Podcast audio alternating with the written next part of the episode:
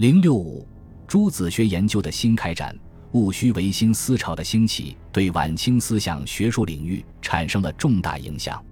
在新学思潮的感染下，学术界成长起一批初步具有近代学术目光的学者群体。严重的民族危机迫使他们痛定思痛，从文化学术的深层来反省中国的问题，重新估价中国传统学术的地位和作用。此期的新派知识分子，无论是改良派方面的，还是革命派方面的，都非常看重朱子学，竭力攻读之、研究之，试图从中挖掘于己有用的内容。这批人治朱子学的思路、宗旨、方法。与老辈素儒截然不同，因此，自戊戌维新思潮兴起后，中国学界的朱子学研究别开生面，进入了一个新的复兴时期。在新派知识分子中，系统研究朱子学的是康有为。他在《孔子改制考》中，不仅对以孔子为代表的儒家做了论述，还对老墨各家做了考辩。提出了诸子并起创教、诸子创教、改制诸子改制、托古诸子征教护公等观点，但是康有为在这里谈诸子，完全是从政治着眼，以诸子印证儒家的今文经学，为其尊孔倡教、托古改制的政治主张服务，而且所论主观武断，自由进退古今，引起了学术上的争议。谭嗣同、唐才常从反对封建专制主义的立场出发。抨击守旧世人排斥诸子学为异端的谬见，唐才常指出：“沉沉世界，桎梏于文法，昏冒于科目，审明于俗儒，如鹅趋雁，如以覆山。其上者能兼著重于披风墨月，人许正而加徐与；其下则报兔园册子，数师老师朽儒之言，以谋通显，或且睥睨群论，思尊必肘。”与之言西学，则曰异端；与之言周秦诸子，则亦曰异端。而试问彼之不异端而省举昌平者，糟粕而已，圈利而已。呜呼！孔教之讳，学派之孽，思云居矣。他认为先秦诸子都是从孔学中演化出来的，与孔学并不矛盾。他说：“是故周秦诸子，悉该资孔氏，而孟子。”公羊子演太平之人理，循平权之赘婿，其嫡派也。墨子庄烈精言天人之旨，漫演格物之词，其之派也。荀子开历代网罗前述之术，其孽派也。在他看来，朱子学不仅与孔学同源，而且还能解决现实问题。指出，故欲求今日民穷财尽，公私与弊之病，则必治之以管学；欲求今日士农工。商各怀私心之病，则必治之以墨学；欲求今日吏治废弛、弄文违法之病，则必治之以身寒之学；欲化五大洲大同之轨，仅一千五百兆人寿之民，则必治之以孟子公羊之学。谭嗣同在《人学》则强调诸子学是西学的源头。他说：“如商学，则有《管子》《盐铁论》之类；兵学，则有孙。”吴司马穰苴之类，农学则有商鞅之类，工学则有公叔子之类，刑名学则有邓析之类，任侠而兼格致则有墨子之类，性理则有庄烈淮南之类，交涉则有苏张之类，法律则有申韩之类，辩学则有公孙龙惠施之类。盖举近来所谓新学心理者，无一不萌芽于世。维新派诗人反对排斥朱子学的守旧观点，肯定朱子学的价值和意义，具有进步性。但他们中的不少人受康有为尊孔改制说的影响颇深，带有不少附会的成分。二十世纪初，在资产阶级民主潮流的影响下，中国学术领域开始发生重要变化。新派知识分子从近代的意义上重新看待学术的重要性。梁启超在一九零二年撰写《论学术之势力左右世界》一文，强调天地间独一无二之大势力何在乎？曰智慧而已矣，学术而已矣，并号召中国青年学子学习西方的培根、笛卡尔、达尔文、托尔斯泰及日本的福泽谕吉等思想学术大师，起到左右一国的作用。苟能左右我国者，是所以使我国左右世界也。这种振兴中国学术的强烈要求，在新派知识分子中具有普遍性的意义。还有人以意大利文艺复兴、日本明治维新的文明开化为例，说明学术更新对国家盛衰兴败的重要作用，并指出，在封建文化专制主义统治下的中国学术实质上是奴隶之学，从而强调了学术的自主性和独立性。这些主张包含了明显的反封建的资产阶级民主精神、强烈的爱国主义和民族意识，构成于此期新派知识分子研究，包括诸子学在内的整个传统学术的指导思想，从而开拓出诸子学研究的新局面。此期的诸子学研究是与新派知识分子突破独尊儒学的学术旧格局紧密地联系在一起的。章太炎尖锐揭露历代帝王尊孔的目的是为了辨其南面之术，批判《春秋》言治乱虽繁，实质之源尚不如老聃韩非，下游不逮众长统。刘师培在《国粹学报》发表论孔子无改制之事的文章，指出康有为提出的孔子托古改制说是无稽之谈，并论证儒学并非深不可测。无非是和诸子百家一样的学术派别。值得注意的是，此期的梁启超在对待孔子的问题上与乃师康有为发生了分歧。他在一九零二年撰文《保教非所以尊孔论》，对康氏创设孔教的主张表示质疑，认为两千多年来中国学术停滞不前，皆有思想束缚于一点，不能自开生面。又说，孔子者，哲学家、经世家、教育家。而非宗教家也。他在给康有为的信中说：“弟子以为欲救今日之中国，莫急于以新学说变其思想。然初时不可不有所破坏，孔学之不适于新世界者多矣，而更提倡保之，是北行南远也。”随着儒学一统天下的局面发生动摇，诸子学研究开展起来。由于摆脱了独尊儒术的传统观念。新派知识分子对诸子学的意义有了新的认识，把他们看作是与儒学同样重要的历史遗产和文化宝库。邓石甚至把中国先秦诸子学与古希腊学术相提并论，把复兴诸子学视为中国的民族复兴与文化复兴的希望。他说：“考吴国当周秦之际，是为学术极盛之时代，百家诸子争以其数自明。”如莫寻之名学，管商之法学，老庄之神学，既然掰归之纪学，扁鹊之医学，孙吴之兵学，皆卓然自成一家言，可与西土哲儒并驾齐驱者也。夫周秦诸子之出世，是当希腊派兴盛之时，绳绳星球，一东一西，先后相应，如同山崩而落中英，思亦其矣。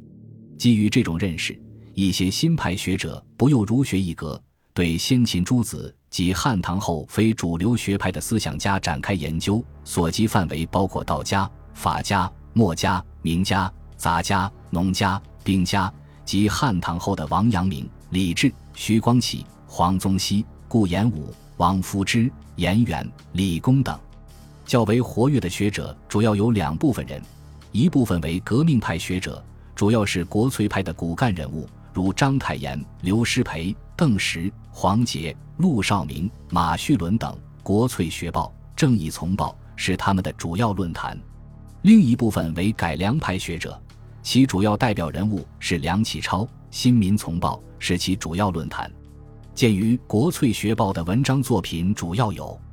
此期梁启超发表的著述主要有，除此以外，严复写过。阳明先生集要三种序，《庄子评点》等。蔡元培著《中国伦理学史》，对先秦的荀子、老子、庄子、农家许行、墨子、管子、尚俊、韩非子、淮南子、王阳明、黄宗羲诸家的伦理思想做了论述，从一个新的学术视角对诸子学做了阐发。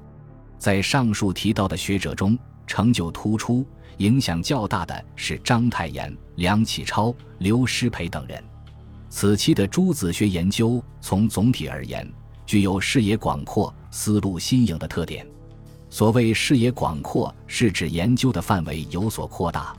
在此以前，学界对诸子学的研究范围较窄，主要局限在先秦两汉时的葛家，而对汉以后的非主流学派则很少提到。此期的新派学者则不然，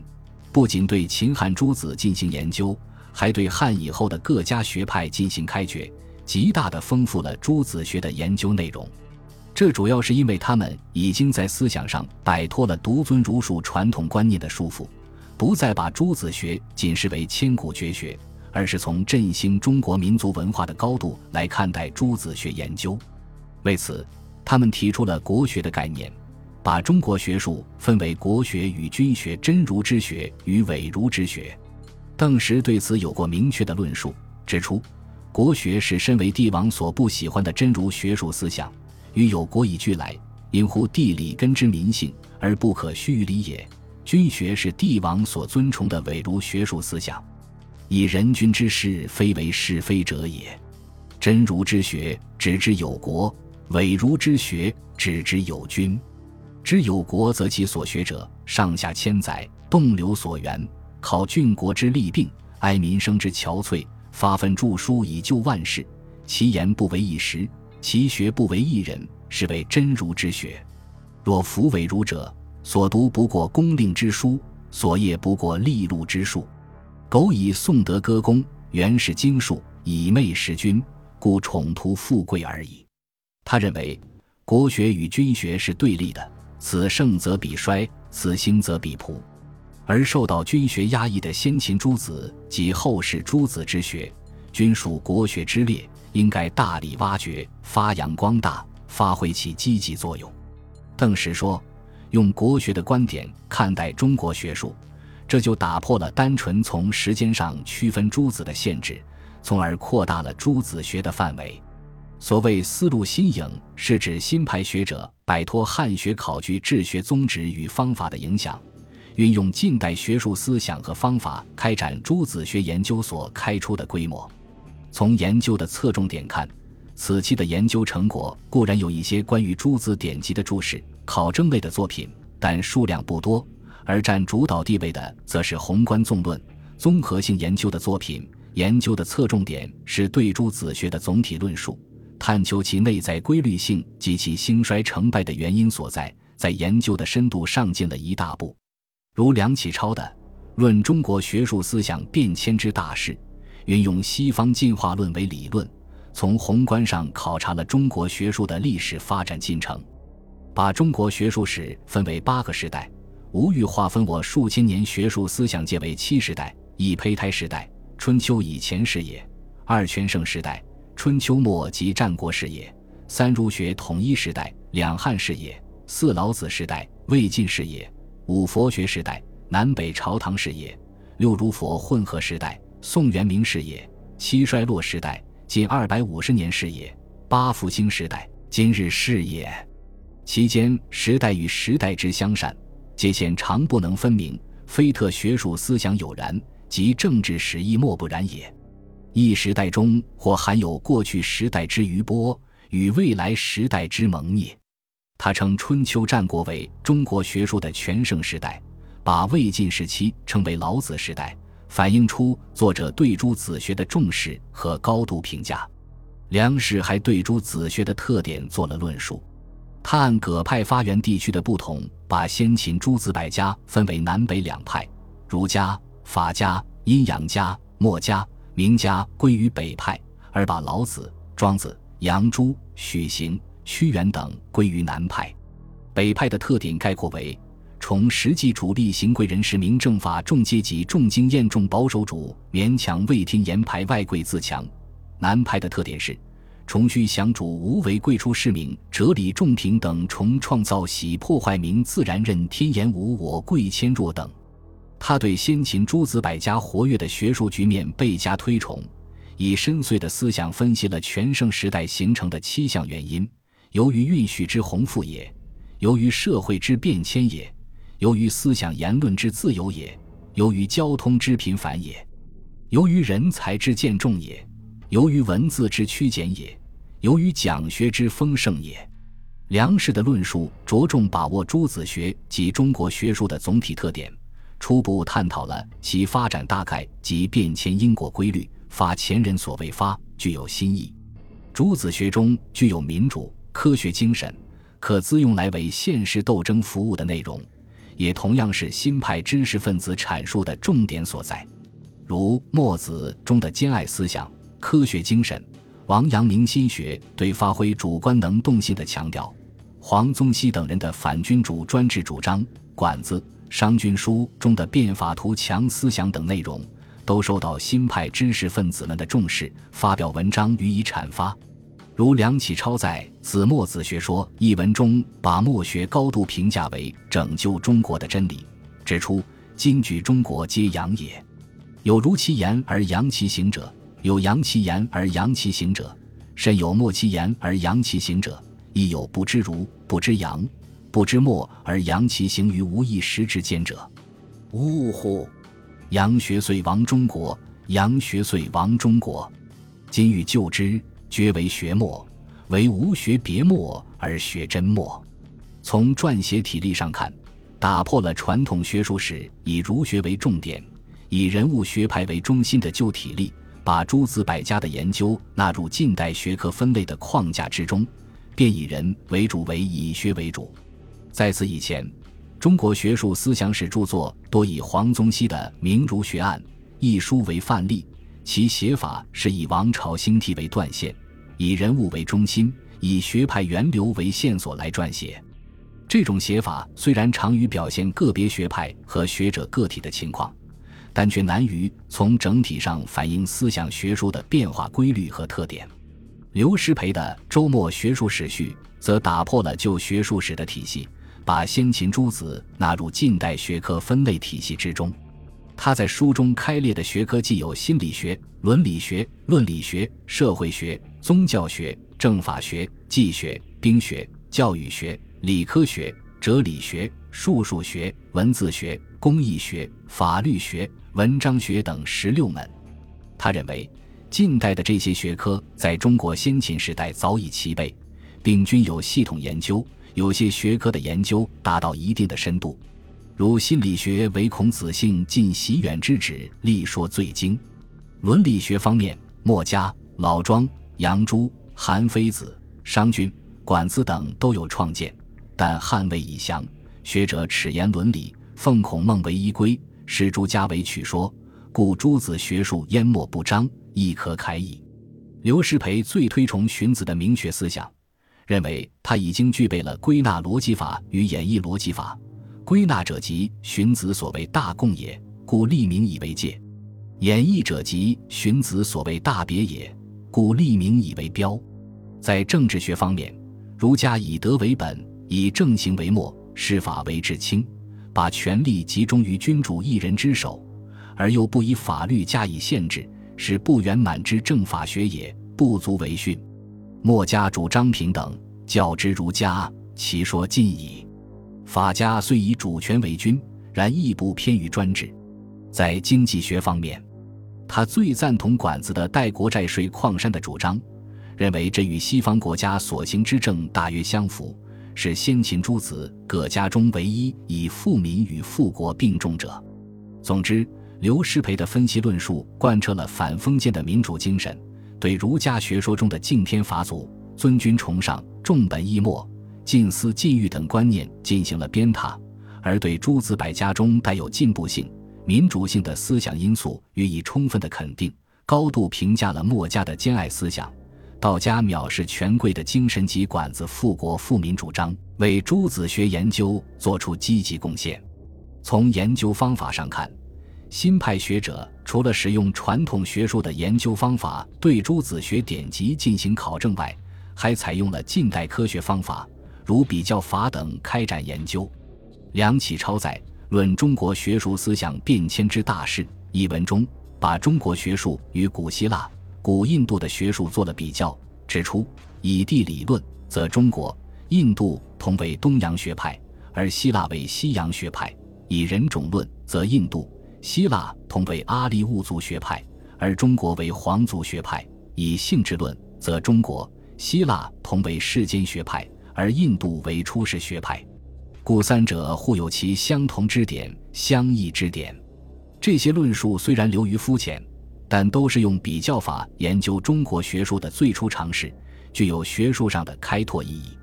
对于先秦诸子学的研究，他也将其优缺点进行比较，从中得出总体性的结论。他把先秦学术归纳为五点长处和六项弱点。五点长处是：国家思想之发达，生计问题之畅明，世界主义之光，大家数之繁多，影响之广远。其六项弱点是：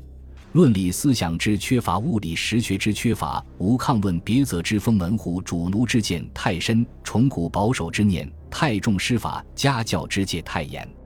两相比较。优点大于缺点。先秦时代的学术，尤其是诸子学取得的成就，构成了中国学术史上的辉煌时期。总而言之，从戊戌维新思潮以后，诸子学研究在新的起点上开展起来。在治学宗旨上，新派学者改变了钱家考据学那种脱离现实、崇古信古的治学老路，把治学与解决中国现实问题的斗争实际结合起来。注意发挥学术在现实社会中的作用，在治学内容上，